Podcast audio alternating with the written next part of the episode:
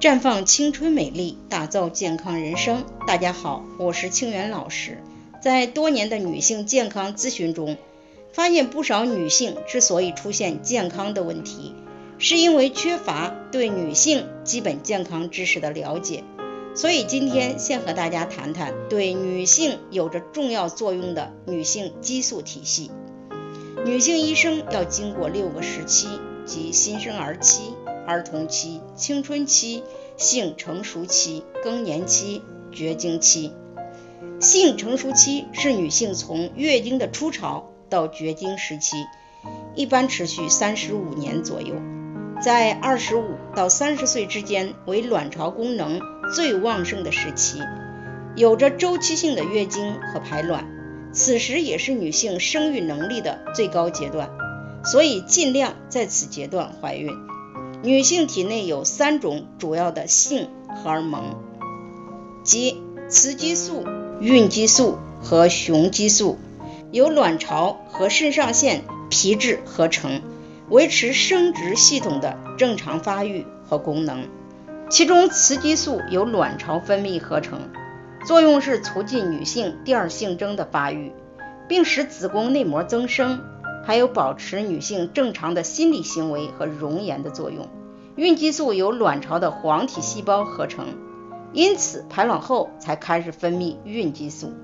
它与雌激素合作发挥作用，使已经增厚的子宫内膜呈周期性的变化而形成月经。在怀孕期间，体内的雌孕激素处于较高的水平，来抑制排卵，防止再次受孕。雄激素主要是由肾上腺皮质分泌，卵巢只分泌极少的量，主要作用是促进肌肉、骨骼及毛发的生长。